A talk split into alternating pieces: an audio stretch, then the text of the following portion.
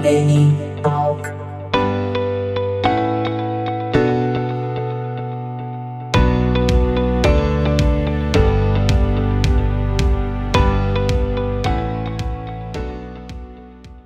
Eu tô muito feliz, cara, de estar falando contigo. Você é uma das pessoas que eu tenho na minha lista para conversas aqui no podcast. E antes de iniciar a, a conversa assim diretamente a ti, eu quero compartilhar contigo um pouco da, da minha é, demora aqui na chamada, acho que eu atrasei alguns minutinhos. E inclusive eu já quero compartilhar contigo um anseio que eu tenho em relação à teoria da evolução. Olha só, mano, o que que acontece? Eu tava tomando um banho antes de vir aqui para gravar contigo, e aí no momento que eu tava saindo do box, eu chutei com o dedo minguinho, mindinho, enfim, chutei a quina, entendeu? E aí acabou que deu um machucado, cara. E, enfim, aí tive que botar um band-aid, fazer ali um tratamento. E logo me veio a pergunta na minha mente e eu pensei, vou compartilhar com o Hipólito. Cara, eu vejo sim o potencial, a lógica ali atrás da teoria da evolução. Eu vejo isso, claro, entendeu? Agora, uma das coisas que me pega em relação a essa teoria da evolução é por que, que a gente ainda tem minguinho, mindinho. O que, que tu acha, cara? Mas, cara, eu acho que ele acabou de cumprir a função dele, que é de bater nas quinas, né? É para isso que ele foi, que, que ele foi evoluído, né? tá, tá tudo certo contigo, se no hospital o médico vai dizer não, tá, tá tudo normal. Essa é a função dele. Eu até acho que se tu perder ele, tu vai sentir falta. Então, eu tava pensando, Hipólito. Olha só, beleza, a gente tem um mindinho ali, É. né? O mindinho. Em inglês, cara, em inglês não tem nem nome pra eles. Em inglês é só toe, tá ligado? Com os dedos do pé é tudo toe. Os dedos do pé, no inglês é tudo toe. Aham, O dedão, o mindinho, todos eles são toe. E, Polegares, polegares. e aí, meu, eu fiquei pensando, tá, beleza, então, evolução, show. Beleza, tamo junto, vejo potencial, sigo também a ideia. Agora, por que que ao invés do mindinho, não só um carocinho ali, cara, um pedacinho de, de, de carne morta, entendeu? Que daí a gente, beleza, bah, chuta e, e tal, mas o cérebro não precisa ser comunicado, entendeu? Ah, verdade. Só um, caro, O- só um carocinho ali. Tinha, eu tava ouvindo um podcast outro dia sobre, era sobre o som, assim, e daí falava das origens da, da nossa escuta e da música, mas para considerando até é, uma era mais pré-histórica, não vou saber citar qual era a era. Qual era a era legal. Qual das eras? E eles comentaram que um do- dos homos não sentia muita dor, ele era incrivelmente resistente à dor. Só que o problema disso é que ele não sobreviveu, né?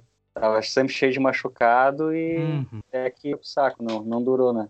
Olha só. Cara, peguei teu ponto, peguei teu argumento. Apesar de eu estar aqui me mordendo pra não ver por trás do entendimento de que é importante sentir a dor, óbvio, né? E nesse, nesse argumento que tu Sim. fez, nessa lembrança é, da dor, é o que nos faz evitar, né? Algumas situações de risco pra saúde e vida. Faz total sentido, mas eu ainda continuo magoado, tá? Eu ainda continuo magoado. Eu tô aqui com os band-aids no meu mindinho, minguinho, enfim. E aí eu ainda. Ainda... horas? Vai lá, vai lá. Nessas horas aparece o pica-pau do lado sugerindo aquela pólice de seguros, né? Eles podiam ter botado essa do Minguinho, no Mindinho, coach ali no, no desenho. Muito bom, cara. Mano, eu realmente acho que a última vez que a gente conversou, que a gente trocou alguma palavra, foi nesse evento que a gente estava citando antes de iniciar a gravação, que foi um, um evento promovido pela Escola de Ensino Médio de Araricá, né? Uhum. E ah, na época eu estava morando em Campo Bom, mas eu estudei na Escola de Ensino Médio em Araricá um período. E aí Uhum. houve o convite ali, eu tinha uma banda na época, a banda Carter, que já é citada aqui em alguns Ah. episódios do Nene Talk, e a gente tocava um som mais rock da época, assim, um Raimundos, CPM, e uns californianos também com Blink, Offspring, Green Day. Isso. E aí, você estava nesse evento, era um cachorro-quente, era um buffet de cachorro-quente, né? Numa sexta-feira no Galpão Nativo na cidade de Araricá. Lembra? É, esse galpão é massa, tem história ali. Uhum. Eu acho que foi lá a última vez que a gente trocou essa ideia. E a, a primeira memória que eu tenho de ti, Hipólito, porque eu tenho memória de elefante, cara. Eu lembro de ti no Martin Hask, cara. Tu estudou no até Martin nervoso. Hask, né? Pode ficar tranquilo que as memórias confidenciais vai ficar só entre nós aqui. Eu não vou fazer o disclose, pessoal. tu estudou no Martin Sim, Hask, né? É, eu lembro de ti, tu tinha uma, uma franja bem comprida, né? Exatamente. Era o cara da franja, né? Ah, tinha uma franja bem comprida, eu lembro de ti. Era tipo o Justin Bieber. Eu era antes do Justin Bieber. Verdade, cara. O... Mas eu lembro, eu tava. Isso ali eu acho que era pela sexta. Ensino fundamental. sétima, oitava Isso, ensino assim, né? fundamental. Uhum. Tu era, tu tava mais na frente, né? Tu- Eu acho que é mais velho do que eu. Eu tenho Isso. 29. Isso, eu tenho 32 e reprovei um ano na sétima no Martin Hask por é, indisciplina, cara. Tá claramente no boletim, total indisciplina. Na minha, no meu primeiro ano no Martin Hask foi, eu fui terrível. Realmente, inclusive aqui, abertamente aos professores e profissionais da época, inclusive o Caniba. Cara, eu consegui arrumar problema com o Caniba, mano. Imagina. Quem era o Caniba? O Caniba, o Alexandre, que trabalhava na secretaria. Ah, eu não sabia desse apelido dele, cara. é um apelido mais old school. E, enfim, Caniba pelo estilo mais, como eu posso dizer, selvagem dele de ser, né? É, ele é bem rootzão, assim. Isso. E aí, claro, depois disso eu entendi o meu local e parei de, de incomodar e dei sequência nos estudos. Então eu reprovei um ano na sétima o que logo me segurou um ano, né? E como eu tenho 32, eu sou de, sou de dezembro. Então, eu tava provavelmente uns dois a três anos na tua frente. Tu devia estar, tá, tipo, na sexta e eu na oitava, uma, alguma coisa assim. Mas eu lembro de ti no recreio com camisa preta de banda, meu. Ah, já era ali pro. É, ali já era, eu tava pela sétima série. Naquela época eu via bastante Green Day, Blink-182. Não, não tava tão pesadão o som ainda. E eu curtia bastante essas bandas. Isso. É, a gente começa com essas e depois começa a usar bandas mais pesadas, né? Assim. Isso, assim. exatamente. Eu falo com os amigos, eu falo com os amigos, o pessoal, ah, porque Blink são de guriazinho e tal. Claro, beleza, bem comercial. Green Day também tem CDs bem comerciais. Só que assim, o cara não pode cuspir no prato que comeu. O meu ponto é, o cara começa, o cara entra por ali. Eu não entrei na música escutando Crisium, tá ligado? Hoje eu uhum. consigo, uhum. Eu consigo escutar Crisium e entender Crisium, entender o, o porquê Exato. daquela extremidade. Mas antes é tipo assim, um pedaço de bife para uma criança, né? Um bife de carne aí, perdão, ouvinte, talvez vegetariano, vegano, ou um alimento muito forte para uma criança tu não vai dar, porque exige um certo amadurecimento, tanto na questão da compreensão de música. Então, o cara não vai começar ouvindo um Behemoth, né? Um Gorgoroth, uhum. um, sei lá, um Crisium, um Burzum, com até tem gurizada que começa e tal, assim, tem as, as exceções que até me chamam a atenção. Mas realmente uhum. eu lembro de ti no recreio, correndo, assim, brincando e tal, com camisa de banda. Aquilo me marcou. Depois a gente trocou essa ideia lá no, no evento.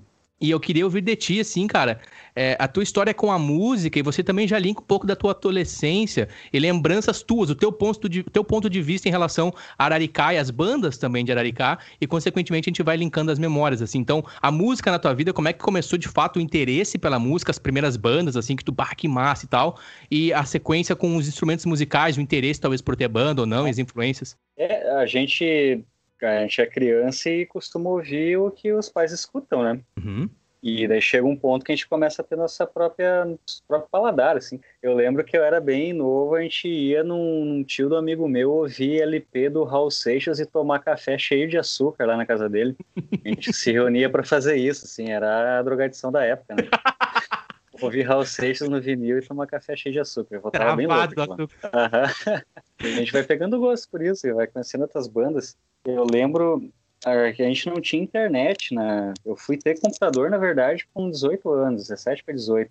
E internet em casa só com 21, né? Eu lembro que tinha a festa das Azaleias, que é a festa da cidade aqui, e tinha aqueles CDs pirata para vender, e lá que eu consegui um do Green Day. Eu acho que era o Duke, não lembro. Ou era uma coletânea, acho que era uma coletânea de, de músicas deles. E ali que eu comecei a conhecer isso, conhecer as bandas. Que massa, meu. Festa das Azaleias na cidade de Araricá. Tu lembra de algum show marcante nessas festas? Pô, Tequila Baby com o Mark Ramone, né, cara? Mark Ramone pisou em Araricá, velho. Olha isso, cara. Olha isso, ouvinte. O ouvinte que já está acostumado aí com o Nene Talk sabe que eu cito muito experiências de vida relacionadas à música, que é uma das artes que mais me impacta, que eu tenho mais assimilação, assim, na minha vida, né? E Araricá é um lugar especial. E eu sempre falo, inclusive aqui, mano, né, na, em Dublin, tem pessoas aqui que eles, eles é, desejariam ter a oportunidade de ver um Ramone de ver um Ramone, entendeu? E aí eu cito que sim, que eu, que eu morei numa cidade é, interior do Rio Grande do Sul, no sul do Brasil, e o Mark Ramone, a lenda, né? Viva do punk rock, tocou na cidade. Eu lembro dessa festa, tu foi então nesse show, foi fantástico, né, meu? Sim, eu tava lá, a primeira vez que eu fui num, num show assim que, que tocou um som desse jeito, eu nem conhecia muito bem as músicas do, do, dos Ramones, né?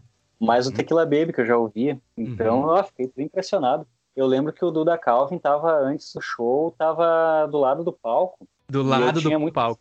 É, ele tava ali conversando com a galera. Isso bem antes do show. E, tipo, finalzinho de tarde. Assim. E uhum. eu tinha muita sinusite na época, então eu tinha um rolinho de papel higiênico no bolso. E eu levei esse rolinho para ele assinar. Eu tinha até uns anos atrás, eu tinha um rolo de papel higiênico com assinatura do Duda Calvin. Ah, que massa, cara. Depois eu usei esse papel aí numa emergência ainda. Mas gosto muito da banda. Não, Tequila não foi, Baby. Não foi vingança. Cara, Tequila Baby, ela, daquela cena gaúcha ali, né? É, 2000, ela é uma das bandas que muita notoriedade, cara. Assim, acho que uma das mais em quesito de popularidade, vou dizer assim, em relação, tipo, Maria do Relento, Tequila Baby, Bideobaldi, Comunidade Ninjitsu, né? Eu acho que é a, é a, banda que se destaca, pelo menos na minha opinião. Qual é a tua opinião, assim, das bandas gaúchas? Depois veio Cachorro Grande também, né? É, Cidadão Quem. Tequila eu curtia full, cara. E Arubanas estavam... Tocavam direto por aí, o cara... Depois começava a ver que eles estavam tocando nas festas por ali. Uh, Acústicos Valvulados veio a full aqui na uhum. cidade. Até essa festa das Azalés é interessante porque tinha muita banda daqui que também tocava ali, abrindo show, né? Outras bandas. Sim a Colonie Hearts Fest em, em Nova Hartz, que é a cidade vizinha aqui, também as, as bandinhas da cidade tocar lá, né? Sim. Então, eu lembro... É, essas festas eram interessantes, porque além da gente conhecer artistas é, que não, não tinha como, como conhecer na época, e oportunizava de algumas bandas daqui também tocar, né? E começar a fazer show e tal.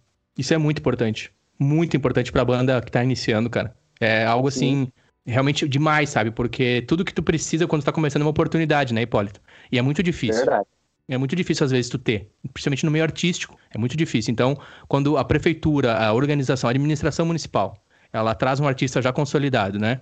Por exemplo, Tequila Baby. Eu me lembro do TNT, cara. Primeira vez que eu vi Verdade. a Hellfire, a Hellfire tocando, a banda Hellfire, que é uma banda de Araricá, né? Eu adoro o nome, Verdade, Fogo do Inferno. Cara. Fogo do Inferno, adoro esse nome. Sim, era, é era o Dani, né? O Dani, o Daniel, é, que veio da banda. O Daniel, ele era guitarrista na banda Vândalos em Fúrias. Eu não sei se tu lembra da banda Vândalos em Fúria, de Araricá. Foi uma das primeiras bandas, um se não a primeira banda de Araricá.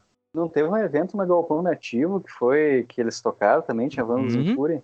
Nossa, isso eu faz lembro tempo. Que passou um carro de som na rua. Passava uhum. um carro de som anunciando que ia ter, e daí eu lembro o nome Vândalos em Fúria. Uhum. Sim, era uma banda de Esse punk eu rock. Fui, eu era muito novo. Sim, eu, cara, eu fui nesse evento e eu era novo no evento. Tipo assim, lembrando que eu sou quatro anos mais velho que tu, no evento eu tinha uns 15, meu. Uns 16, eu acho, não sei. Eu lembro que eu era, eu era novo, digamos, né, pra faixa etária do evento. E foi aquele evento, abre aspas, aqui no bom sentido, podreira, aquele punk podreira, ABC Paulista, Garotos Podres, Replicante, Sex Pistols, sabe? Ah, isso aí pros padrões arariquenses da época era, ó, anos pra frente, assim, é afrontar a sociedade, cara. Total, total, cara. Papai Noel, velho batuta, vomitaram no trem, verme, só aquela coisa de família depois, né, do, do, do, do almoço de domingo, assim. E eu, eu, lembro que a Vândalos em Fúrias era o Cafu no vocal, o Marquinhos, que joga futebol aí com o pessoal na guitarra, o Shaid, que é irmão do Daniel, o Daniel, o Shaid no baixo, o Daniel na guitarra, o Marquinhos também na guitarra, e o Marcos, que é goleiro de futsal também com o pessoal da faixa lá. É, é, o pessoal que mora do lado de lá da RS, onde eu morava também, o Marcos era na, na bateria. E essa era a formação da banda Vândalos em Fúrias, cujo Daniel, que eu citei, fundou depois a Hellfire, a Fogo do Inferno, que era uma banda de metal, né? E que aí tinha ah, o, o Larva, o William, o Willy, perdão, Willy, o Larva, que era da faixa baterista, o William, né, baixista, o Ovelha, o Daniel e mais um outro rapaz de Sapiranga, acho que o Porsche na guitarra. Tu lembra dessa banda, meu? Sim, nessa época eu ainda não cheguei a. Ah, não, eu fui uma vez no Bar do Morro, eu tava começando a sair. E daí eu, eu estava tocando. Era metal, né? Massa. Hum, não, eu curtia. Outras bandas que teve aqui, agora tu vai me ajudar. Uh, eu chamava de banda do Mosquito, porque era o Mosquito que cantava, era Sigma o nome? É, acho que a primeiro, o primeiro nome acho que era Black Bugs, tu lembra? Black, era Black Bugs, depois Essa... Sigma. Daí era o Mosquito cantava, o Brito tocava guitarra. Eu não lembro, o baterista era o Pinto, né? E quem tocava baixo, eu não lembro se era o Dionel, cara. Era o Dionel. Agora eu tô... Era o Dionel, tá? Uhum. Teve uma gincana da, do ensino médio, que daí a gente tinha que fazer um desfile na rua. E daí no final do percurso eles estavam tocando, a gente não sabia que eles iam tocar. Eles tocaram Metallica, tocaram, acho que tocaram um som diferente assim, a gente ficou tri, tri impressionado. Daí ganhava pontos na gincana quem ficava mais loucão na frente. A gente conseguiu uns pontinhos a mais, assim. Muito bom. Ganhava ponto quem ficava mais loucão na frente, a gurizada se atirando. de... Pangueando ali, se atirando. Aí era um sol quente, tinha brita ali na... Era ali no Largo das Azalés, tinha, tem aquele palquinho quadrado, tem três massas que eles fazem a, uhum. A, o esquema da bandeira ali. Isso, compromissos Mas, cívicos, né? Uhum. Isso, exato. Cara, todo esse contexto aí que vai, vai dando vontade também de, de querer tocar e também fazer um som, né? É uma das coisas que eu acredito que que me deu esse, esse empurrão para querer tocar, né? Sim. Eu, eu, lembro, tinha uma banda, eu acho que era o Éder que cantava, que era ali da Vila Grins. Daí o Regis uhum. tocava guitarra, eu era amigo dele. Daí eu ficava olhando ele tocar guitarra, ele ia me mostrando algumas coisas. Ele tirava música de ouvido, assim, não tinha acesso a. Se o cara queria tirar uma música do Tequila Baby, não tinha nas revistinhas, né? A gente não tinha internet. Ele uhum. tirava de ouvido e depois me mostrava, assim, tentava fazer também. Qual o nome dele? O Regis. Regis, uma banda na não... guitarra, acredito. Ele guitarra. é na guitarra, eu chamava de banda do Éder. Banda do porque Éder? O vocal... Porque o vocalista era o Éder, cara, ali da Vila Green. Uhum. Eu lembro que um dos baixistas era, eu não sei o nome dele, mas ele é o pai da Bandinha. Pai de quem, desculpa? Bandinha, apelido da guria, era amiga da escola, conheço por Bandinha apelido dela, agora também não recordo o nome. Ok. E que estilo que eles tocavam? Essa banda eu não tô Cara, ligado. Eles tocavam mais reação em cadeia, essa onda assim, mais, mais pra esse lado. O Giovanni não tocava nessa banda? O Giovanni, o, o Neguinho, o Batata, o Neguinho, irmão do Lagarto, isso. não sei se... É, o Neguinho, isso, da Vila Grins ali, tinha cabelo comprido na época, né? Isso, aham. Uhum. Hum, eu acho que o Giovanni chegou a cantar nessa aí, mas eu peguei na época que era o Éder ali. Eu ia nos ensaios, ficava vezes olhando. E o Regis ia me dando umas dicas na guitarra. Uhum. Daí foi aí que eu comecei Massa, a pegar gosto. Meu. Isso eu eles comecei... ensaiando em casa, ensaiando em casa, né? Isso, ali na casa do Neguinho, perto do, da escola Tendo Grins. Olha aí um salve pro pessoal de Araricá, bairro dos gringos. Perdão, bairro dos gringos. Bairro... Perdão, qual é o bairro ali mesmo? Já confundi tudo aqui. Grins. Grins. É a Vila Grins, Brins, como é que é? É, com G. Grins. Vila Grins. Bairro Grins, Grins Vila Grins. Isso aí, quem vai na direção para Nova Hartz, né? A caminho de Nova Hartz, ele consegue, tu passa pelo é, bairro. A 2 de dezembro, que é a estrada de calçamento ali, que vai em linha reta, passa por, pela Vila Grins. E tem a escola Olha. Teno Grins, que é o nome do. Eu acho que era o dono daquelas terras, muito, muito tempo atrás, que decidiu Coronel. Terreno... Ah, provável. Brincadeira. Até vou pesquisar, cara. Fiquei curioso agora. Cara. Brincadeira, assim... não quero atribuir coronelismo ao Teno Grins, porque eu também não, não, não tenho conhecimento na história, e talvez algum familiar, alguma pessoa relacionada. Então, de novo, é uma brincadeira, certo?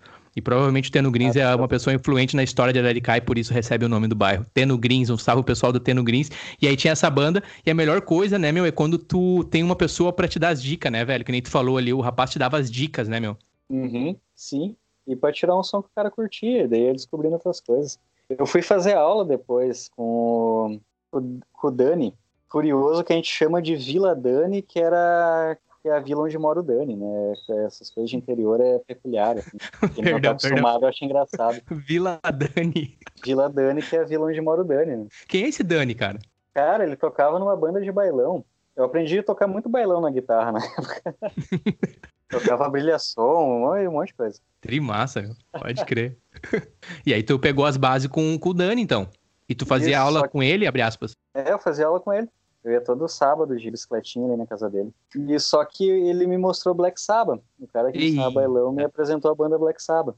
Daí eu aprendi a tocar Paranoide e fiz uma bandinha com um amigo meu, o Maico Machado. Ele comprou uma batera, daí nós dois tiramos essa música e a gente se reuniu pra tocar.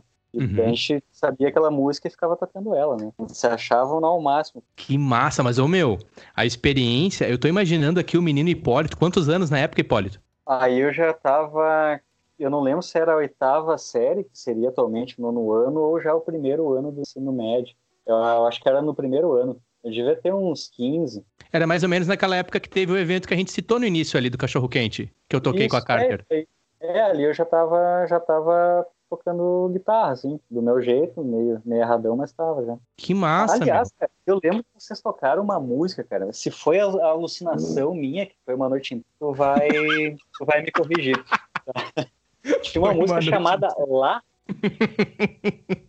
Existiu isso? Uma música Sim, chamada Lá. Um, dois, três, quatro. Tocava um acorde de lá e acabou a música. Peraí, tu tá com o instrumento aí conectado? Eu tô com um violão aqui do lado. Ah, pode crer. Cara, sim, Hipólito, exatamente um parênteses aqui. Essa música. Cara, muito engraçado. Eu achei engraçado o jeito que tu falou, que foi muito intenso. Mas o que que acontece? Na banda Carter, é, não quero aprofundar nesse, nesse tópico aqui porque não é o, o, foco da conversa. A gente vai dar sequência depois em violão e afins, mais dentro da, do campo de estudo do Hipólito. Mas eu não posso deixar passar esse detalhe dessa música, né? Uh, inclusive, faço convite para o ouvinte que tiver interesse. Tem aí o episódio com o Rick, Rick Carter, também com o Biel, onde a gente fala com mais detalhes dessa minha experiência com banda. Tem histórias muito, engra muito engraçadas ali. E aí, os guris, ou Hipólito, os guris, eles já tinham uma técnica melhor que a minha na época. Eu tocava contrabaixo. Mas isso não vem ao caso. O fato de eu tocar contrabaixo não diminui a questão técnica. Mas eu tocava o contrabaixo e eu segurava as tônicas ali. E os guris já tinham uhum. umas técnicas melhores, até mesmo para arranjar música, que eles criavam as músicas praticamente completas, né? O Biel e o Rick, que tocavam comigo na Carter na época, que se apresentaram junto nesse evento que a gente citou. E eu tava ali naquela, tipo assim, bah, os guris trazendo várias ideias e eu não trazia nenhuma ideia. Aí eu falei pra eles assim, meu, eu tô com uma ideia de uma música. Aí os guris falaram, bah, que massa, mostra aí. aí eu falei, o nome, o nome da música é Lá. Daí o Rick olhou, bah, que massa, deve ter uma filosofia por trás, né, meu, bah, lá e tal. Aí eu peguei o violão, mano, sentei um acorde natural lá maior e gritei lá. E é isso, mano, essa é a música. E realmente, mano, não é um delírio, é. essa era uma das músicas da banda. Ah, ótimo, ótimo. Bom, bom saber que eu tava, tava tudo certo. Ah, aí tu cantava, gritava lá também? Isso, não, isso eu não lembrava. Eu até sugeri, mas eu acabei falando com o baterista de fazer uma chamada Mi, que é mais pesado, né? Boa. eu tô gostando da interação que tu tá fazendo junto com o instrumento aí. Muito bom. ou, ou, ou, talvez mais, mais, né, mais dark, assim, com Ré menor, enfim. Mas. Ah, o... Verdade. Oi, Hipólito, eu quero voltar ao ponto ali, né? Você cita uh, as tuas influências, né? Quando você começa a se despertar para a música com o intuito de tocar um instrumento, a importância de uma cena local. Eu sempre friso muito isso aqui no Nani Talk. É muito importante ter uma cena. Quando eu digo a cena, é um espaço onde as pessoas, e quando eu digo as pessoas, não é porque eu quero falar o artista, eu quero dizer as pessoas. As pessoas podem ir lá ter um sarau de poesia, ter um momento de tocar um violão, um momento de tocar uma gaita, um momento de cantar, de dançar, de se apresentar, de se expor, né? Ali democraticamente, Isso. digamos assim, é, de acordo com aquilo que vai somar na sociedade, seja os jovens com a sua guitarra, com as suas questões, seja uma pessoa de mais idade com um poema, com um instrumento mais rúdico, mais antigo, enfim, ou até mesmo uma dança. De novo, esse espaço, a cena é muito importante em qualquer ambiente no mundo. É muito importante tu ter o local onde tu vai e vai se apresentar e tu vai e vai se expor, né? A arte, enfim, é intrínseca com o ser humano. E aí você vê ali a Sigma, depois você vê também as bandas locais em Araricá, os eventos, né, que aconteciam na Colony Hearts Fest, na cidade vizinha, e também na Festa das Azaleias, festa anual da cidade de Araricá. Você cita ali o momento em que você começa também a ter aulas, né? Inicialmente você pegou mais uma base assim do que a gente chama de bandinha, né? Pro ouvinte que não está situado, a bandinha no Rio Grande do Sul, ele é mais o estilo da música alemã, assim, uma música mais dançante, certo? Ela, ah, pega, é. ela, ela, bebe muito do estilo sertanejo, mas não chega a ser tão melódico. Ela é uma coisa mais rítmica para dança. É, é, tipo assim, as bandas de bandinha, eles tocam quatro, dependendo do evento, cinco horas, ininterruptas. E eles ficam tocando e segurando a base, botando as músicas e, a, e, o pessoal vai dançando. Eu digo quatro, cinco horas, talvez eu forcei. Mas um baile bom, ele vai de duas a três horas, digamos assim. Aí a bandinha, ela toca ali, os caras, né? Tem o tecladista, segura um pouco, depois a guitarra e afins. E aí tu começa a se despertar já para um lado do rock, quando o teu professor de guitarra na época te ensina a música Paranoid do Black Sabbath, que para mim é Isso. a mãe, a mãe do heavy metal, é o Black Sabbath. Pessoal de, né? Isso. Inclusive tem ali no, no Nene Talk 1, quem tiver interesse, o primeiro piloto do Nene Talk, eu falo sobre Birmingham. E eu falo sobre o nascimento do metal pesado, que é com o Black Sabbath, ah. o álbum Black Sabbath com a música Black Sabbath, que é o nascimento daquela atmosfera sombria do metal pesado, que é o Black Sabbath. E aí o cara te mostra o Black Sabbath e você é ali incorporado, abre aspas aqui, com o espírito do metal, pega a tua guitarra, vai lá com teu amigo e senta a ripa praticamente se reuniam para tocar em casa e ali começa uhum. aquele teu descobrir com a música, pelo que eu entendi, é isso? Isso, Deus Metal iluminou meu caminho a partir desse dia. Né? Muito e bom. esse ambiente que tu, tu cita ali de, de ter uma cena local, isso de certa forma, na medida do possível, foi fomentado pela, pela escola que a gente estava, né? Pela direção que tinha, né? Uhum. De da, da Sandra, na época, chamar a banda dos, dos estudantes para tocar numa gincana, né? Exatamente. A chamar um outro grupo ali, que era o de vocês, para tocar na, no cachorro-quente da escola, de dar esse espaço. Né? Muito importante. Então, acho que a, a, escola aqui também conseguiu fomentar, com, acho que com as proporções da época, né, de dar esse espaço para o pessoal se é, expor o que faz e, e também talvez despertar interesse em outras pessoas que estão olhando, né? Criar essa interação. Que música é uma linguagem, né? Então é, ela também comunica algo. Mesmo que talvez não tenha verbo, pode ser uma música instrumental ou em inglês, a gente em inglês, fica cantando em hebraico, uh, mas ela é uma linguagem estética, né? Então ela, ela cria ela cria texturas que a gente vai vai se identificando e associando para a gente, criando elos entre pessoas e cria certos nichos. A gente tinha a turma, a turma do, dos metaleiros no ensino médio que a gente estava, que usava preto, tinha caprido, usava coturno. Uhum. Lembro uma vez eu fui na festa da Zazaleia, o segurança tirou meus spikes, fiquei brabo, cara. Como é que é? Como é que é? Segurança tirou os spikes que eu tava usando no braço, fiquei tri brabo. Os spikes que tu diz é tipo uns metal pontiagudo, né? Isso, as pulseiras de couro com uns rebitezinhos bicudo, né? A gente usava pode na época. Crer, Tinha uma loja uma loja no Novo Hamburgo que era Back in Black. Ah, clássico. Que vendia esses artigos aí, é só lá para encontrar camiseta de banda e coisa assim. Tinha que pegar uma hora e meia de ônibus pra chegar lá. o cara fazia uma excursão, né? Eu lembro, o cara pegava o citral, eu lembro. Uhum. E o meu. Sim, era, era, era, era uma excursão, era um passeio, e sim, era, vou ir pra Novo Hamburgo. Ô meu, deixa eu te perguntar, quais eram as bandas, assim, nesse teu momento ali, já agora, após o batismo, através do Black Sabbath, dentro do metal, da cena do heavy metal, quais eram as bandas, assim, que tu mergulhou de cabeça, que tu curtiu pra caramba e até hoje tu escuta, assim? Cara, Black Sabbath, ali também eu continuei curtindo Green Day, mas depois foi, foi desmanchando, assim. Uh, depois Iron, Metallica, que era o que as bandas também tocavam aqui, né? Que nem a, a banda Sigma do Mosquito, era o som que eles tocavam, a gente ia curtindo isso. Eu lembro que o André tinha muita. tinha alguns CDs que a gente ficava ouvindo, né? Ele levava para ouvir na escola. Na, na hora do recreio, do, do intervalo, a professora, quando chovia, deixava deixava um, um radinho, a gente botava os CDs para ficar ouvindo. Eu comecei a ouvir Iron e Metallica. Que massa, cara. Agora tu citou uma, uma, memória, uma memória que eu compartilho, cara, que é essa de levar o CD para a escola para escutar a música, né? E aí, como tu citou ali, em dias de chuva, tinha um rádio na sala e a gurizada botava o CD. Eu lembro de fazer isso com o Mosquito e com o Pinto. E aí eu lembro do DVD do... Era o Rock in Rio do Iron Maiden, o 2001. Clássico, lembra? Uhum. Nossa, cara, assim, uma gurizada emocionada. Era um, era um culto, cara. Era um culto ao deus do metal. No caso ali, a uma das bandas discípulas do, do metal, o Iron Maiden. Cara, que massa. Eu, eu, simpatizo, primeiro porque eu também conheço o André. De vez em quando eu converso com o André aqui. O André é da Vila Grins, né? Isso, o irmão do, do Thiago. Do Thiago, aham. Ele também curte um metal, de vez em quando eu converso com ele aqui. Eu lembro que ele curtia bastante também, e ele é da tua geração, né? Eu lembro de vocês é? É, bem próximos, assim, de idade. O, depois o Jean, ele era o, o Giancarlo, o Jean, ele, uhum. ele era o nosso servidor, assim, a gente queria ter alguma coisa, a gente ia na casa dele uhum. para conhecer uma banda nova, porque ele tinha o computador e tinha, acho que, uma internet de escada que ele ia baixando os CDs. Ele passou o DVD do Ark Enemy. Oh, daí eu fiquei pirado, né? Assim, fiquei uh, impressionado, né? pirado Sim. no bom sentido. Eu pensava que era um homem cantando, era uma mulher, cara. Nossa, daí ali o cara vê, poxa vida. Uhum. Às vezes a gente pensa, pensa errado, né? Sim. E pesadão, som, e rápido, forte, bah, curtia full, curtindo muito tempo Arcane também. E eu levava aquele DVD na mochila, daí às vezes a gente tava em algum lugar que tinha, tinha um som para botar DVD, a gente ficava mostrando pros outros, né? Compartilhando a palavra, né? Propagando a palavra do metal. Isso, é quase um, é, um evangelismo. Militante, é, militante da, da, religião metal de casa em casa. Você conhece o DVD do Arquê? Muito bom. O menino Jean, Jean Couto, né? Que é filho da professora Sandra. Inclusive, eu tenho uma conversa aqui, uns dois episódios atrás, aqui no feed do Nene Talk Podcast. Jean Couto, recomendo a conversa com ele também. E vocês também muito próximos ali, né? Tudo faz sentido, cara. Tudo se conecta. E ele era o, ele era o servidor, então. Ele era o cara que recebia de, diretamente do Deus Metal através da internet e compartilhava com os demais discípulos ali na comunidade. É. ele era escolhido, cara.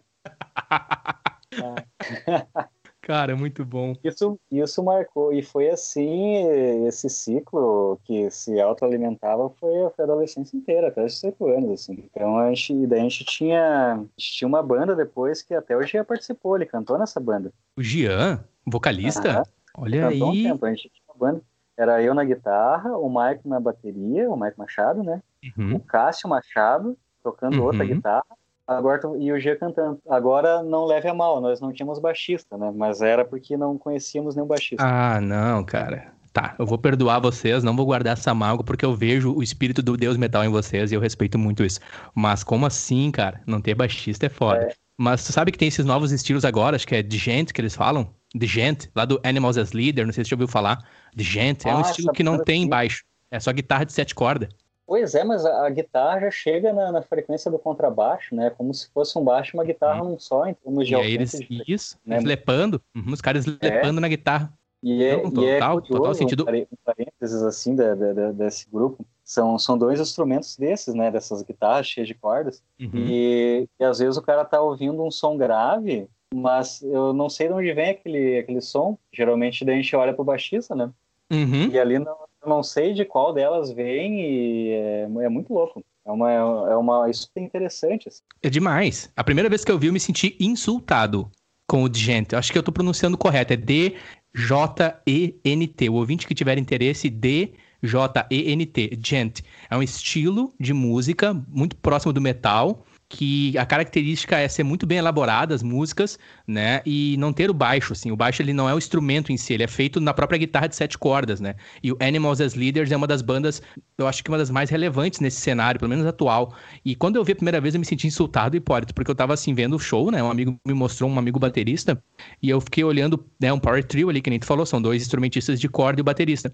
E aí eu, tá, mas cadê o baixo, né? Eu pensei, ó, oh, os caras estão sampleando o baixo. Não, não tem baixo. O cara faz o baixo na guitarra. Deu, bah, mano. Como é assim? É louco, né? né? Porque tu escuta uma coisa, mas tu não vê. Exatamente. E é, os caras usam muito pedais de delay. E aí acaba que eles. Tu olha a mão deles, não parece que eles estão tocando aquele som. Porque eles usam efeitos de delay. Enfim, aí, né? Às vezes derrete o cérebro do guerreiro. Porque é, a gente vai fazendo parênteses dentro de parênteses, a gente vai ter que usar colchetes daqui a pouco, né? Vamos voltar ali para o menino Hipólito e o menino Jean sentando a ripa na banda sem baixista, Cara, já com o meu perdão concedido. A banda era Demon Prince. De novo? E até acho que era uma música do. nome de uma música do. do Creator. Qual é o nome da música de novo? Da banda? É, Demon Prince, Príncipe Demônio. Oh, boa. Boa, boa. Gurizada, gurizada tá no pique. É o Fogo do Inferno, Príncipe Demônio. Isso.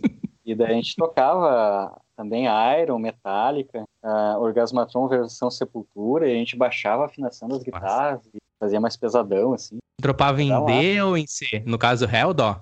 Fazia umas dropadas ah, loucas, assim? É, em Ré. Pode crer. A gente nem chegava a, dropar, baixava todas, né? Baixava todas, um entendi. toda, toda. Entendi. A gente tocava, claro, do nosso jeito, né? A gente era adolescentes aí que e fazia a coisa do jeito que a gente sentia que dá para fazer, Sim. né? Mas é... E o que, eu mais, o que eu mais gosto disso é a atitude, Hipólito. Eu sempre falo isso, a atitude de vocês. Eu tô aqui na minha cabeça imaginando o menino Hipólito, o menino Jean e os demais meninos sentando a ripa no toco. E onde que era esse, essa reunião? Na casa de alguém? Na casa do Batera, imagino. Ah, não, cara, um irmão meu, ele tinha uma. Ele comprou um terreno na Vila Grins uhum. e que tinha uma casa muito velha. E ele comprou esse terreno pra. sei lá pra quê, não, não chegou a usar, vendeu depois. E a uhum. casa tava caindo aos pedaços e ele cedeu pra gente ensaiar lá. Daí quando a gente chegava, a gente ia com o pai do Mike, levava a gente de, de carro, né? Uhum. A gente chegava lá, botava a bateria, ligava a luz no disjuntor lá no poste e, e tocava ali. A gente era uma casa abandonada, na verdade. Ah, bacana. Dia pra gente. E a gente chamava de Casa do Metal. Boa! Um templo, um templo. Uhum. E ali, e ali vocês já imagino consumindo álcool ou não? Não precisa entrar em detalhes aqui, mas imagina a gurizada já ah. no brilho e muito faceira. A alegria de estar tá tocando, imagina a alegria de vocês. Ah, toda missa tem, a, tem o vinho e a hóstia, né? Boa. Então eu tinha, tinha isso também. Os aperitivos, cara, que massa. E vocês é. tocavam então nessa linha do metal, thrash metal, e aí o Giano vocal, e a banda seguiu um tempo e depois acabou que não aconteceu mais, deram, né, cada um seguiu um caminho, é, e eu espero que voltem, inclusive, inclusive se precisar de um baixista, contem comigo quando estiverem no Brasil, por favor, a gente pode organizar ah, um ensaio. Viu? A gente tava, tava esperando a pessoa certa, agora se encaixou. E a gente fez, o, a gente tá falando de uma festa de aniversário que a gente fez no... No Galpão Nativo, isso, em Araricá. Aham. O, o Cássio e o Gia fazem, fazem aniversário. O Cássio, o Gia e o Michael fazem aniversário numa data muito próxima. Eles se reuniram para fazer a festa deles ali. Daí a gente uhum. ia tocar e veio uma outra banda que tocava Red Hot Chili Peppers, tocava um som mais, mais punk, assim, tocava Tequila Baby também, outros sons, para tocar junto. Daí eles tocaram e depois a gente tocou ali. Foi bem massa. Cara. Certo. Bem Isso vocês já tinham baixista ou não? Não, não tinha baixista. Era só. Uhum, eram os guitarristas, uhum, os guitarristas, o batera e o Giano vocal. Isso, a gente até tem gravado aqui, eu posso te, te enviar depois. A gente gravou num esses fones de ouvido de, de jogar, que tem tipo de telefonista, que tem o microfonezinho do lado, assim. A gente uhum. gravou com aquilo ali. O headset. Boa. Oh, top. Sim, imagino. Cara, eu, cara, eu, eu, quero, eu quero acesso a esse material sim, se tu me permite, tu compartilha comigo, se tiver fotos também, e se você me permite aí, os direitos de imagem e de áudio, eu compartilho no post do site, no nenizeira.com, sai um post para cada episódio, e eu costumo colocar em anexo junto o material como fotos, vídeos relacionados à nossa conversa, né? E fazer links. Então fica aí também para o ouvinte que tiver interesse, o link para esse material vai estar também na descrição do episódio. Foto eu não lembro se tem, cara, eu não tenho nada, é difícil. Na época a gente não, não tinha tanto recurso de telefone, assim, né? Uhum. Pra estar tá filmando, tirando foto e tal. Sim. Cara, isso aí no ensino médio, né? E ali eu já comecei, a gente estava falando de como veio a minha, minha inspiração para querer, é, uhum. vontade de tocar, né? Esses contextos de, das bandas locais. Uh, também acabei tendo a minha banda. Ah, cara, tinha uma banda Toxina antes dessa, que era com o Michael, o Trash cantando, e daí a gente tocava punk daí. A gente tocava Matanza, Tequila uhum. Baby. Esqueci dessa banda aí, mas a gente só ensaiava em casa, a gente nunca se apresentou em lugar nenhum. Esqueci Toxina. Dessa. Toxina.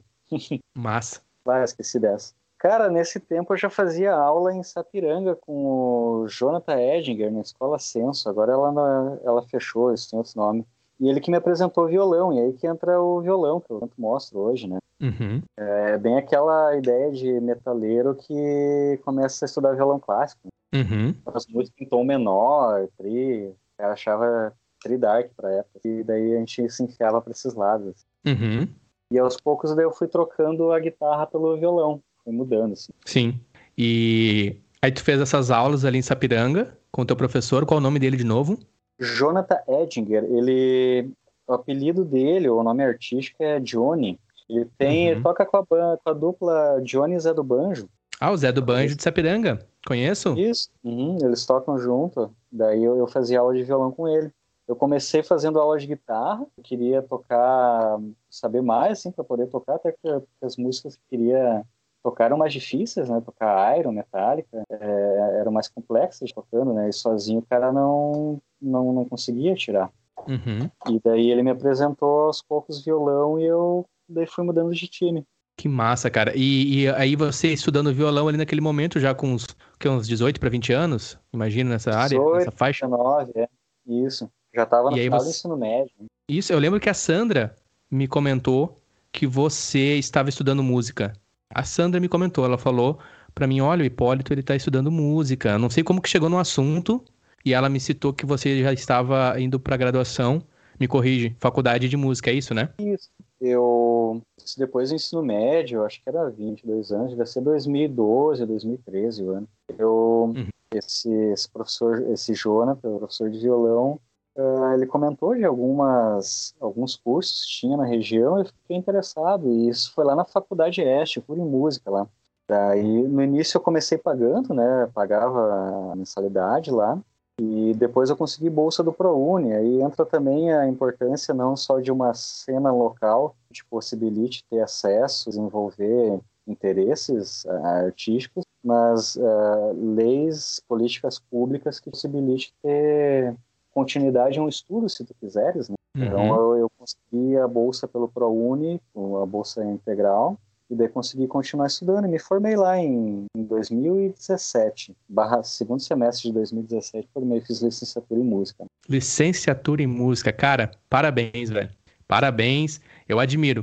Eu admiro ah, porque acredito que todo aquele, todo aquele que tem um pouco de interesse pela música, eu digo um pouco no meu caso, né? Curioso, uhum. se já se imaginou nesse caminho mas geralmente não segue. Falando de mim, por entre, entre outras coisas, é, no meu caso, era também a questão de, cara, eu vou ir para dentro da música e eu vou mergulhar de cabeça, né? E eu vejo que você, desde que quando a Sandra me citou, desde então a imagem que eu tenho tua é você em um violão. É quase que o violão é tua extensão, assim, o violão solo, né? Que é um violão que tu atua, né? Isso, exato, é. exatamente. De cabeça é, mesmo. Daí, Ah, eu fui bem, bem porra loucão, assim. Eu, se é pra eu. Eu não tenho vontade de estudar, se for pra estudar, eu vou estudar um troço que eu quero. Uhum. Daí fui lá e, e hoje estamos aí, né? Eu dou aula de violão aqui pra, na, em escola de música particular.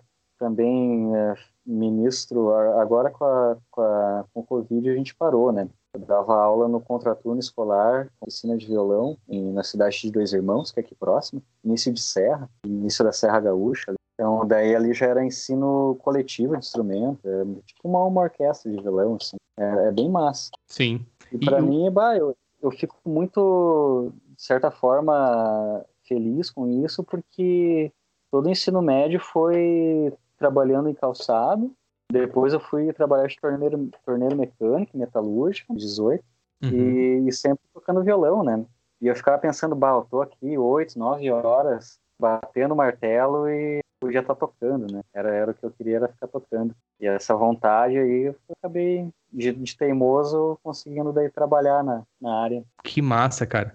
Eu tô aqui no teu Instagram, já quero compartilhar com o ouvinte, Hipólito, underline Sá, Hipólito com H, vai estar também na descrição aqui deste episódio. Aí o ouvinte que tem acesso através do Spotify, Apple, Deezer, Google Podcast, Pocket Casts, enfim, tem acesso através do Nenital, que você também pode ir na descrição, na bio deste episódio, você vai ter acesso às redes sociais do Hipólito. Faço questão que o ouvinte, que ouvinte visite, né? Ali, ó, curto violão solo e atuo como prof de música. Sou formado em licenciatura em música Faculdades Este. Muito massa. E, meu, por que o violão? Ah, por que, que o violão, ô Hipólito? Cara, boa pergunta. Não sei se Freud explica, tem alguma função sexual nisso tudo, eu não sei. Uh, não, não sei explicar. Na época era a guitarra por causa que o cara curtia rock, curtia metal e meio que estava associado a guitarra a isso, né? Uhum. Uh, preconceito com os baixistas. Estava associado a isso, né? Mas o violão, uhum. não sei, cara. Eu acho que alguém apresentou o tempero e eu, e eu curti a receita. Violão é clássico. é, e era um troço. Eu, eu, gostava, músicas que eram mais difíceis me chamavam a atenção, porque eu queria conseguir fazer elas, né? Entendi. É, e daí eu, eu, acho que acabei embarcando nessa. Era como um desafio pro, pro Metalhead é. ali. Ah, é? É difícil, então eu quero tocar. Isso, é mais ou menos isso.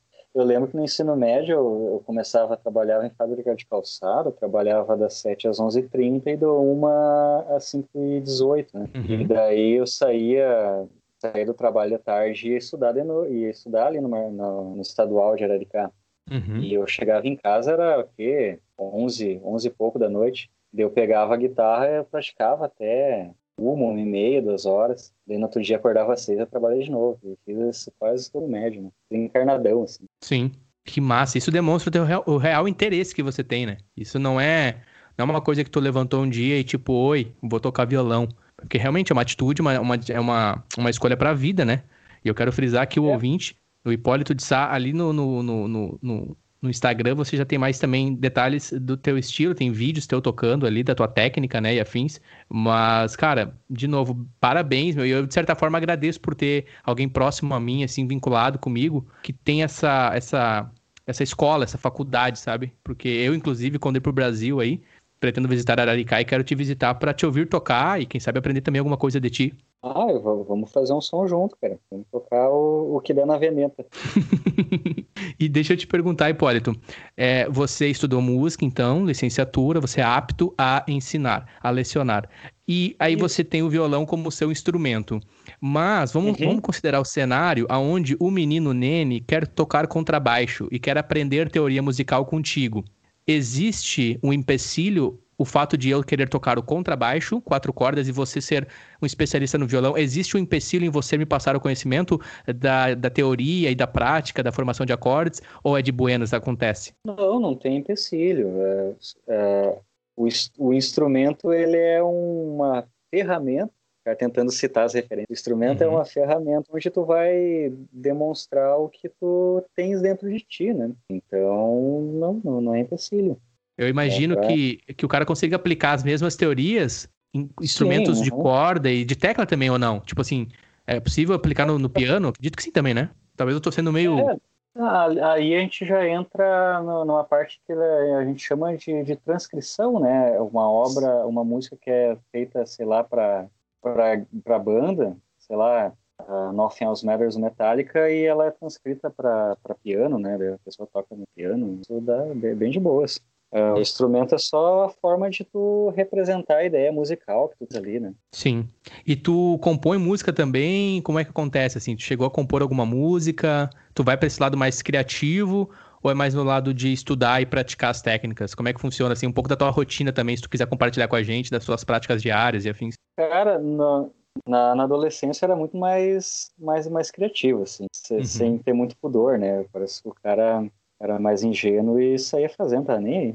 Tanto que eu lia uhum. Senhor dos Anéis na época, até foi o Jean também que emprestou o livro, ele era servidor de, de, de, de livros também. Literatura uh, fantástica. Aham, e atualmente é filme, né? Sim, hoje ele... E daí eu fiz uma música pro Boromir, no, no, no capítulo que o Boromir morre, eu fiz uma música para ele e tal, até nem lembro mais como é que era. Atualmente eu não componho tanto. Eu terminei ontem uma composição, cara, se chama Chimarrão. Ela não tá não tá bem moldada ainda. Então esse ano eu quero começar a compor também. Uhum. Essa parte de, de, aplicar o que sabe e se expressar, né? Uhum. A, gente, a, gente, acaba se expressando musicalmente. É meio que uma coisa que tem que, tipo, espremer uma espinha, tem que botar para fora, assim. Boa. Boa. Muito bacana, espremer a então, espinha. Adorei, adorei a analogia.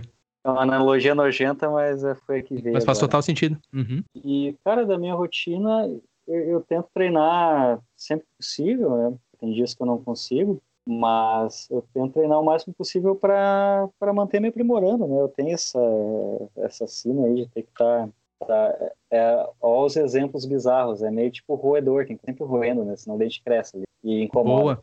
Boa, boa. Tá sempre tentando tocar um pouco para manter a prática, tentar tocar coisas mais desafiadoras. Tem isso comigo, assim. Característica Sim. de perfil não sei justificar. Pô, massa, cara. E eu imagino que, que você tem algumas influências no violão, assim. Por exemplo, gaúcho, ah. o Yamandu, o Yamandu, ele é uma influência, o Yamandu Costa, conta um pouco dos violinistas, violonistas, violinistas, já não me corrige aí, que tocam e te uhum. inspiram, assim. Cara, meus professores e professoras que eu já tive, né, tem muito tem muito violonista e, e mulher também tá violonista boa na, na, região que toca a full pra caramba assim a gente vai entrando né, mais a fundo nesse meio e descobre uhum. que na uhum. cidade vizinha tem um cara que que toca a full violão toca muito bem né? São minhas influências porque eu mantenho contato com eles. O Yamandu cara eu vou te dizer bah, se ele ouvir isso ele vai ele vai achar estranho. No início eu não gostava do jeito dele tocar que ele percutia demais o violão, era um violão bem percussivo, bem rasgueado, assim, e não, não gostava muito, acho que eu tava naquela onda purista clássica, e, e daí eu acho que eu tava meio cabecinha fechada para isso. Mas atualmente eu escuto ele quase toda semana, cara. Gosto muito do trabalho dele, assim. é, de certa forma é uma influência, porque ele conseguiu aplicar muito bem a técnica e, como é que eu vou te dizer, numa na música popular nativista, misturando com outros gêneros, improvisação. Né? Ele, ele conseguiu, acho que, equilibrar muito bem essa, essa receita aí para ficar uma, uma boa feijoada. Uhum. Eu, eu, eu me espanto é, pela habilidade dele. Quando eu me digo me espanto, eu não chego a pegar tanto esse detalhe, né? Que você tem esse ouvido já é, conforme você descreveu ali o início seu em relação a, a consumir o, o, conteúdo dele, a música, enfim. Mas eu me espanto no na técnica da mão recalque. esquerda. Hum? No é? fundo era recalque. a, a, técnica, a técnica da mão esquerda, uh, qual é que, qual é que assim que pega mais para ti? Eu acho que a técnica da mão esquerda, a mão esquerda ela é mais, vamos lá, a mão direita é a mão do ritmo, para a pessoa que é destra, né? Me corrige depois aí, professor, por favor. A mão direita é a mão do ritmo e a esquerda vai desenhar ali as notas, formar os acordes. Na tua uhum. opinião, assim, da tua experiência, até a tua própria adaptação com o instrumento, assim, qual que teve mais dificuldade, do ritmo ou a da, a da mão esquerda ali que forma os acordes, assim, em geral, assim, dos alunos, assim, que tu vê? Cara, uh, para aluno depende da pessoa, mas eu acho uhum. que a, a, a esquerda, para quem começa, acho que essa é a tua pergunta, a uhum. esquerda eu sinto que exige um pouquinho mais, que precisa de tônus para manter pressionando a corda, né? Isso às vezes é, dá, dá trabalho até habituar a musculatura da mão, que são movimentos que no cotidiano a gente não está muito acostumado a fazer, né? Para pinçar um garfo, digitar no computador, no celular, dirigir, uhum. é uma micromusculatura ali que a gente não está muito habituado, né? Então, condicionar isso é, é, um, é um pouco é um desafio, assim, que eu percebo que ocorre mais na mão esquerda. de modo geral, né? Porque ter exceções, depende da música. Depende. Tipo assim, eu quero aprender, mas eu não quero aprender pestana, só quero aprender nota aberta, professor. Tem isso também? Porque a pestana é onde pega, né? Ah, pestana o bicho pega, cara. Daí, às vezes, o violão tá, não tá bem regulado, fica. Um tonante, um tonante. Eu, eu, uma, vez, uma vez eu peguei um tonante do amigo meu, e é sério, cara, pra tu fazer pestana, tu tinha que ser bodybuilder. Não tinha outra explicação. Pra tu fazer pestana naquele violão, tu podia dar de machadada na. na não tinha como fazer, cara, pestana. Não, não, sempre vinha abafado, né? A pestana é a nota ali pro. Não tinha como. Tu usar aquele dedo pra. pra para fazer ali, é para segurar, né, que segura praticamente todas ali e depois faz o acorde na sequência. Eu não conseguia, cara. As notas de pestana, inclusive, acho que ouvintes aqui é, que estão ouvindo também tem dificuldade. O início é onde realmente vai definir se a pessoa vai seguir ou não, né? Porque eu lembro quando eu comecei, dava os carocinhos, velho, na ponta dos dedos. Ah, dá umas almofadinhas na ponta do dedo mesmo. Uhum. E isso que eu já sou é, um cara mais bruto, assim. Imagina uma menina, com todo o respeito aqui, né? Uma menina que tem uma pele mais sensível, né? Não levando no, no negativo isso. Por favor, meninas. Pega um pouco mais, né? É, e e é muito comum a, a ter, ter unha comprida, né? Uhum. Tem que cortar, e com unha não rola ali, tem que dar uma encurtada. É, a pestana é colocar o, o dedo 1, um, o indicador, uh, uhum. pressionando todas as cordas ao mesmo tempo na mesma casa. Tanto que pestana, eu acho que no inglês eles chamam de nut, né? Nut. Pestana é aquela peça branca que vai ali no início do braço, que ela, ela divide as cordas, né? Aquela pecinha branca. Uhum. Ah, o nome daquela peça é pestana aqui no idioma português. Então, quando tu vai fazer um acorde com pestana, tu vai ter um dos dedos, que é o dedo indicador, que vai assumir a função dessa peça, né? Se o braço começasse a partir daquele dedo. E isso é cansativo, tem que, tem que ir treinando. Mas dá para curtir o barato de tocar a música, quando chega na pestana, fica abafado, azar, não vai ser uma música inteira naquele acorde. Não tem galho, dá para dá pra curtir também. Sim, e falando de acordes, eu tô vendo aqui alguns vídeos na tua rede social, também tem um link pro YouTube aqui, no teu Instagram, e aqueles acordes onde são mais abertos, assim, cara. Tipo, não sei agora, não me vem nenhum em mente. Mas sabe aqueles acordes que o cara faz assim que, meu Deus, parece que tá usando. Aranhão? É, uns aranhão. Muito bom. Uns aranhão, assim, meu. Tem alguns assim que tu tem em mente, assim, que tu, bah, esse aqui pega. Porque, claro, no teu caso, tu é um profissional. O teu ouvido, ele não vai te perdoar se tu abafar a nota que não pode. O teu ouvido, ele vai te xingar na hora. Tipo, corrige esse dedo. Ah, dá, rola, rola um xingamento interno ali. é, é, que muitas vezes dá esses aranhão, esses aranhões, assim, é essa forma de tocar, como é que é, aracnídea. É, porque, principalmente para violão solo, tu tá mantendo uma melodia, né? Tu tá fazendo um solo ali com os dedos e tentando uhum. manter o, o baixo ou a outra parte do acorde ao mesmo tempo, né? Então, os dedos ficam nas cordas de cima, segurando a base, e outros fazendo a melodia embaixo, só. Então, parece que tu tá fazendo um acorde que é todo torto, mas na verdade tu tá fazendo mais de uma coisa ao mesmo tempo. Por isso uhum. fica essa coisa meio, meio circense, assim, meio, aliás, malabarística. Pode crer. E você citou ali instrumentistas, é violonistas? Me corrija, é violonistas? Isso, violonista, é de, de violão. Eu que tô dificultando ah, é, aqui. Cara, acho que é eu não, eu não quero estar enganado, mas eu acho que é só no Brasil que se chama violão de violão. Fora isso, é guitarra acústica. Guitarra, uhum. Até pro idioma espanhol aqui, dos latinos, aqui é, chamam de, de guitarra. Guitarra. E os guitarristas, ô meu, quais os nomes assim da região que você tem em mente ali. Eu tenho aqui um vídeo que eu tô vendo você e o Marcel Estivalete, Estivalete, perdão a pronúncia, os nomes da região aí de pessoas e, e profissionais também na área do violão que você poderia mencionar aqui para nós. Ah, esse o Marcel, ele, ele foi meu professor no período e, e ele tem a camerata, ele participa da camerata Violões de Porto, uma camerata profissional, até recomendo isso. Perdão, o que, que é uma camerata? Camerata vem de música de câmara, tá? É, ao longo da história tinha as músicas, tá? Uhum. E a música de câmara para se tocar em ambientes menores, então dentro de uma câmara, dentro de uma sala, de uma peça, né? Boa. Como se fosse um teatro menor. Ah, um, fico pensando num, num país da Europa, uh, onde uma pessoa contratava um quarteto de cordas, violino, viola, baixo, baixo acústico e violoncelo, para tocar um repertório na, na sua casa de noite. Então era música de câmara. Boa. Então camerata vem disso. Um grupo, se é uma camerata de violão, é, é uma formação feita só de violão, mas com essa característica de, de fazer arranjo onde cada grupo, eles chamam de naipe, toca uma melodia. todas juntas, geralmente são quatro melodias, quatro vozes que eles chamam, forma a música ali. Que máscara. E ele tem a, tem a camerata que ele participa, até acho que ele é fundador, agora não tenho certeza, mas eu acho que é, ou pelo uhum. menos protagoniza muito dentro dela. E tem a camerata violão coral, que é uma camerata que é o trabalho que ele faz que ele, com, com alunos, é um trabalho dele como professor. E eu uhum. participei por uns dois, três anos desse grupo tocando. Acho que tem até alguns vídeos. Deve ser esse que eu tô tocando com, junto com ele. Uhum. No hospital, são... hospital materno infantil Presidente Vargas. Vocês estão tocando junto ah, ali. É. Uma... Ah, é desse vídeo que tá falando. Tá, a gente tocou a música do Egberto Monte, Água e Vinho, né? Eu acho que é que tá ali. Uhum. Ali a, tem uma, uma das partes do grupo, ela é enfermeira, então se apresentar lá numa da assembleia que eles fizeram, reunião que fizeram, a gente foi tocar lá com o grupo. Eu participei desse grupo. Agora, como eles estão fazendo os encontros via Skype, aliás, via Zoom, eu pedi para participar como, como ouvinte de novo. Que esse grupo é de Porto Alegre, né? Daí ficou um pouco ruim de estar tá indo para lá. Uhum. Então eu optei por, por sair. Eu vou disponibilizar é. o link direto para esse vídeo na descrição aqui do episódio. Massa, cara. Tem mais nomes aí que você pode citar e lembrar aí pra gente? Matheus Krumenauer, da cidade de Taquara, ele toca violão, ele toca Emando Costa também no violão, ele compõe bastante. Uh, também trabalha dentro da música nativista, ele faz, faz um trabalho muito bacana. Assim. Aqui da viola caipira da cidade tem o João Andrei também, tem, tem muita gente aqui que, que toca. Massa. O Krumenauer de Taquara, é isso? Da cidade de Taquara, se eu não me engano. Massa, cara. E, e você hoje, assim, o que, que você tem escutado e tem te inspirado mais na linha do violão?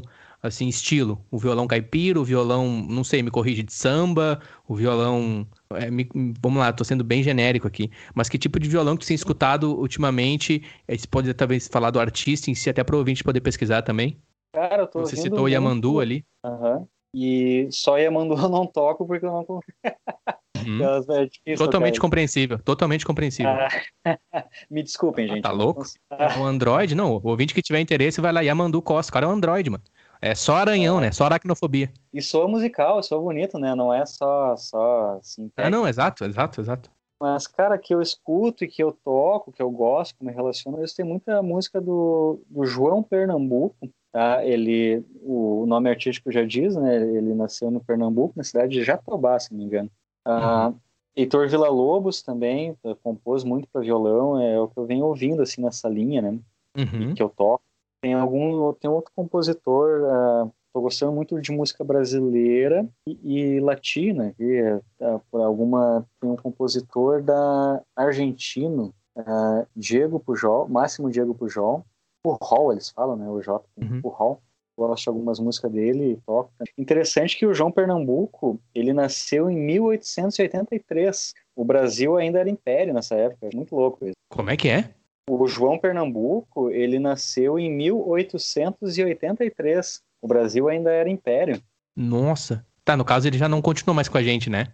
Fiquei um pouco assustado. Não, ele morreu em 1947. Ok, ok. E lá ele começou tocando violão na época do Império ainda. Isso. E eu me identifico muito com o Pernambuco, porque depois que eu conhecia, eu comprei um livro que fala da vida dele, Uh, me identifiquei muito com a história de vida dele, porque ele, ele cresceu nas feiras, essas feiras que vêm do, do, comércio local, onde tinha muito violeiro que fazia, uh, cantava de improviso para fazer propaganda da, da, do que estava vendendo, né? E então ele sempre foi de, de, de, origem humilde e trabalhava numa lida pesada. Quando ele se mudou para São Paulo, que foi aí que ele teve o apelido de Pernambuco, né? Uhum. Em Pernambuco ele só era conhecido como João. é, ele trabalhava fazendo calçamento, ele era, é, para tocar é, é, difícil, é um trabalho pesado. Né? Uhum. As articulações ali, é, tu não consegue ter muito controle, né? É dolorido, assim. Então eu me identifico muito com essa trajetória dele. E ele compôs um repertório muito bacana para o violão.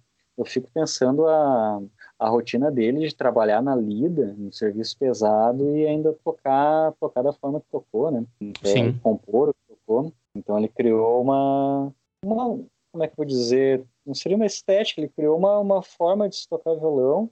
Ele e outras pessoas no meio dele daquela época, ele também é fruto do seu meio, né? Uhum. Uh, criou uma forma de tocar violão muito interessante, assim, muito, muito particular, muito próprio que e Vila Lobos, uh, o Vila Lobos ele já já é de família, já é acho que do Rio de Janeiro. já vinha de uma família um pouco mais tinha condições financeiras melhores, né? Uh, e, e, também nasceu em 1887, pelo mesmo período. E algumas uhum. composições que Vila fez para violão uh, tem algumas progressões de acorde muito parecidas com, com, as composições de João Pernambuco. Eles meio que até eu acho que Pernambuco eles se conheceram. Assim, é, acho bem interessante essa, essa história ali. Vale, vale a pena pesquisar quem tiver interesse. Mas eu me identifico Massa. muito com a música e com a história de vida de alguns compositores. E isso me, me motiva também a continuar fazendo. Sim, através da história tu consegue entender mais sobre a unicidade e o estilo do artista, né? Do violão dele, no caso ali, que você citou, através da tua história, eu te conhecendo aqui, né, Hipólito, na conversa, riquíssima aqui com os detalhes, e eu consegui aprofundar mais nos teus detalhes sobre a tua vida e as coisas que você escuta e gosta, sobre o teu meio, digamos assim, eu consigo entender uhum. melhor as tuas características e ler a tua personalidade e o teu estilo de violão, né? É, isso é interessante porque eu estava ouvindo uns outros podcasts que tu fez uh, e, e quando a pessoa fala sobre música, tá muito em primeira pessoa, tá muito associado a si, né? Uhum. Uh, mesmo que trabalhe com, com algo, mas está ah, muito associado a própria pessoa. Assim. É, por exemplo, quando o Gia falou da pesquisa, ele falou da, do que ele pesquisou, né? Claro, do interesse dele, mas parece que quando a pessoa está falando de alguma arte, está muito mais associado a. Me fugiu agora. Está muito mais associado à própria personalidade da pessoa. Acho muito interessante isso. Sim, exato. Botando entendi. do que a gente quer, no que procura e no que faz. Né? Isso comunica sobre a gente, exato. Isso comunica é, sobre a gente. É, é, o que eu estava tentando dizer em, em um minuto. Comunica muito sobre a gente. Porque quando a professora Sandra, voltando aqui, disse que você estava estudando música, na época você foi a primeira pessoa que eu conheci que estudava música, de fato, uhum. para ir para a área acadêmica da música. E aquilo me chamou a atenção. E aí eu fiquei, uhum. ah, o Hipólito tu vai fazer música. Na minha cabeça, assim, eu fiquei, cara, tu vai fazer música. Poxa. E aí você cita ali os momentos em que você tinha o período do dia para o trabalho, à noite o estudo, e daí voltava para casa e ainda praticava até o início da madrugada. Então isso conta isso. muito muito sobre você, sobre a tua raça, né? Que a gente fala assim, a raça mais numa num vocabulário mais de futebol, mas no sentido da raça de vontade, do querer, né, mano? De realmente querer isso, entendeu? O e eu admiro. poderia ser garra, né? A garra, a garra, determinação. É, Exatamente. E que é, quando a pessoa é mais jovem, ela tem mais disposição para as coisas, consegue canalizar para algo, tende a desenvolver alguma coisa dentro disso, né? O que é muito bom, né? Porque quando o jovem ele não tem nada para canalizar a energia e a força, aí é uma bomba atômica, né? Aí só prejudica a sociedade. É, é, volta ao início da conversa sobre ter um, um, um meio social que te possibilite ter acessos de de apreciar e fazer, né? Sim, exatamente. E a questão não é, principalmente a questão, minha opinião, tá? Eu, Nene, aqui vai um pouco de filosofia pessoal minha. Não é tanto Sim. o que você produz. O que você produz é importante. A música em si, ou a poesia, ou se você é um rap, ali, perdão, um, uma pessoa que tá dentro da cultura hip hop, você faz um rap, uma rima, uhum. uma dança, um b-boy, ou CTG com a poesia, com a dança gaúcha. Ali, a obra em si, a ponta do iceberg, a apresentação, ela não é tão importante quanto o processo. Eu, eu friso no processo, porque é o processo que vai transformar a pessoa. É no processo dela de se descobrir, de se entender e de ver o potencial dela. Porque quando eu começo a comparar, Hipólito, não é justo. Não é justo eu comparar. E é natural, a gente compara. A gente, é, é natural, o ser humano a gente faz isso. E isso é uma coisa que a gente não evita. É natural da gente. Só que o problema é quando eu conduzo a minha vida baseada em comparações. Aí eu vou pegar aqui o meu contrabaixo, aí eu vou ir na internet e eu vou ver lá um instrumentista que já tem uma outra, um outra, uma outra pegada, um outro estilo que, consequentemente, executa notas melhor do que eu. Ou, enfim, o clássico clichê de um japonês ou um chinesinho de 5 anos que já toca meio, assim, muito mais nota e executa muito mais nota do que o cara. Então, não é, não, não, eu não gosto de comparar. Eu acho que é muito único. Ah, mas a minha banda não é boa. Ah, mas a minha banda é isso, a minha banda é aquilo. Ah, mas a minha música... Cara, é tua, é teu, é teu produto. Aquilo representa algo para ti. Aquilo é muito importante. Se tu não fizer nada, aí é um problema. Se não fizer, não produzir nada. Cara, não importa se a tua produção musical hoje não é reconhecida. Talvez um dia seja, talvez não seja, mas o que importa é que você produziu ela, entendeu o que eu quero dizer, eu, Hipólito, na minha, na minha analogia é, aqui? Sim, é, é, principalmente falando de processos de aprendizagem, é, tem, que, tem que considerar toda a, a trajetória, né, e o quanto tu, uhum. tu, evoluiu a partir do teu ponto inicial, né?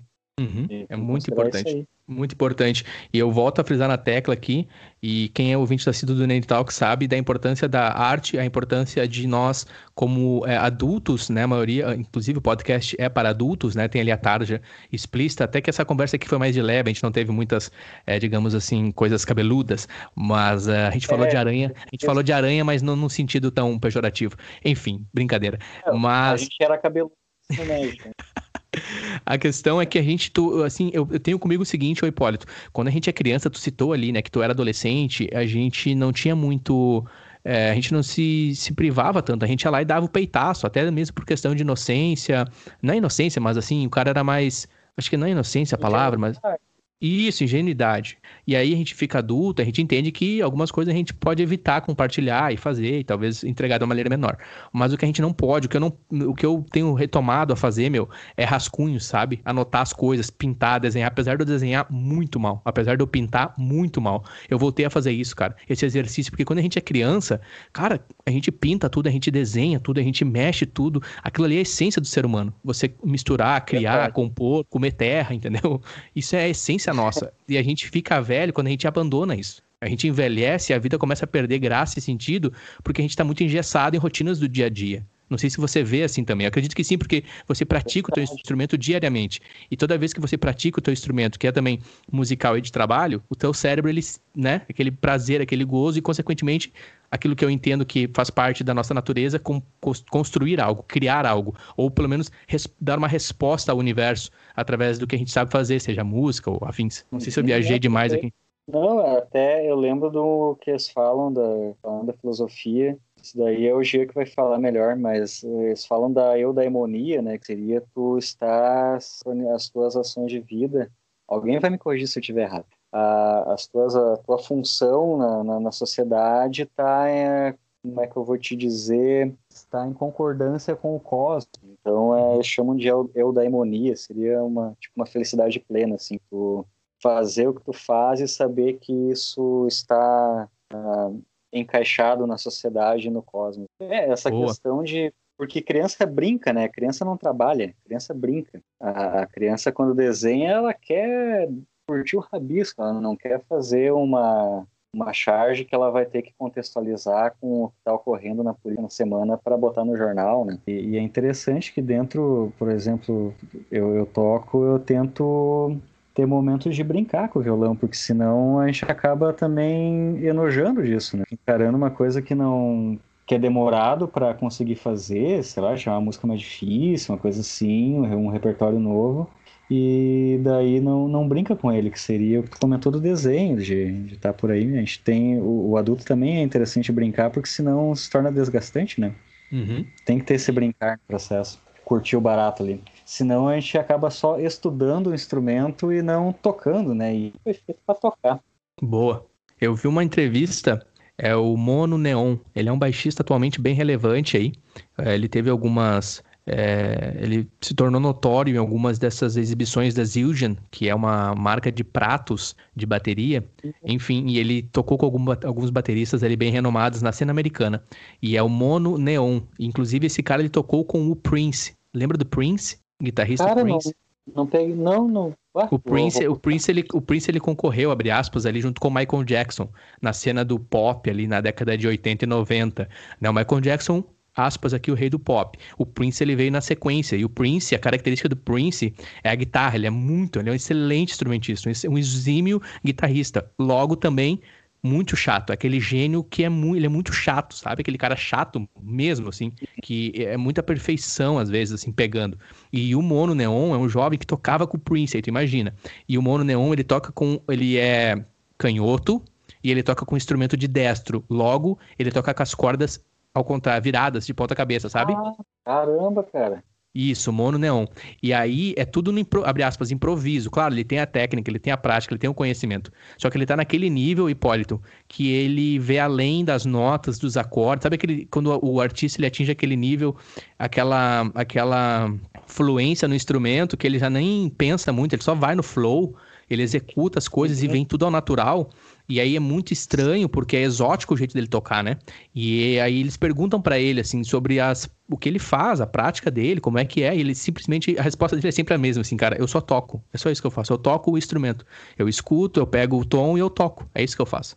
Eu entendo os momentos, eu sei quando é uma jam, tem a hora da guitarra, tem a hora da bateria, a hora do teclado, eu sei meu momento, eu sei a hora que eu tenho que sustentar, e enfim, ele só. Mano, se tiver um tempo, mono, mono, neon. É um baixista e, americano. E usa né? Hum?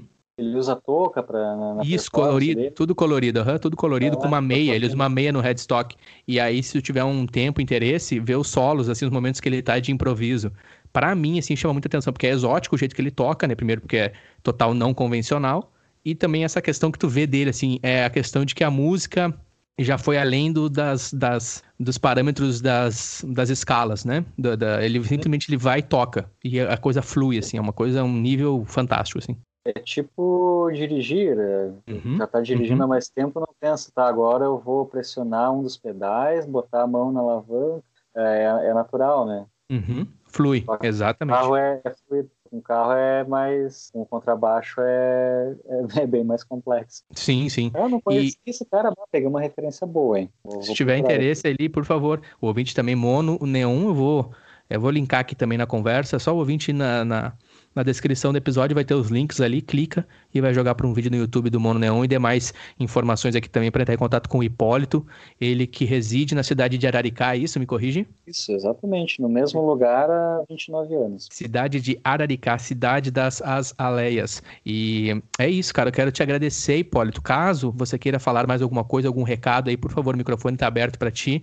mas muito obrigado, cara, pelo teu tempo, muito obrigado por compartilhar de ti, falar sobre você, seus pontos pontos de vistas e as memórias de Araricá e afins. E, cara, muito obrigado mesmo. Eu quero estar aí. Inclusive, fica aqui já o convite para o Jean, se ele vier a ouvir, para a gente se reunir um dia e fazer um uma jam e nós, nós juntos aí arrumamos mais um batera e a gente senta a ripa num som aí e o microfone tá aberto aí para ti, Hipólito, qualquer recado e afins. Cara, obrigado pela, pela oportunidade de estar trocando essa ideia contigo depois de tanto tempo e numa distância tão, tão longa, né?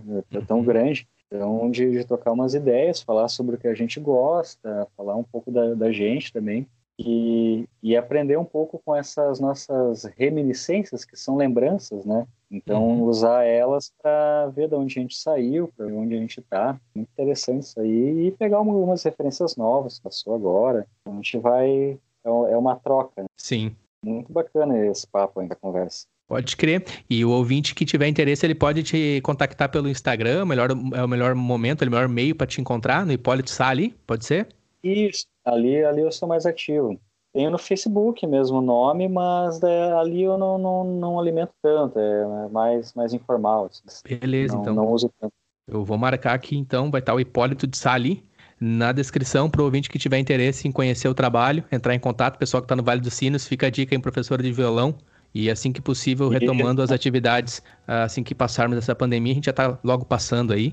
Eu estou aqui nesse lado do Atlântico, em Dublin, e logo também quero poder visitar o Brasil e vou entrar em contato contigo e a gente pode até fazer um vídeo junto aí, convidar o Jean para cantar umas músicas, a gente toca uns Gorgoroth, uns Merciful Face, uns King Diamond, enfim, brincadeira, uns Black é Sabbath, uns Rammstein.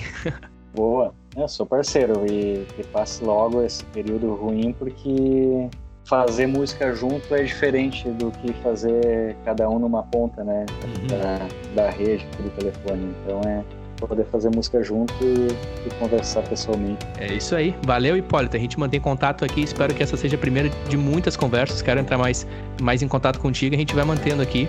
E é isso aí, velho. Valeu. Cara, isso aí. Valeu.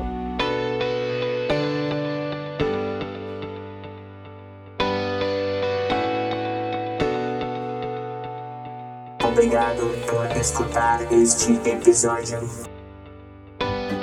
Game Talk.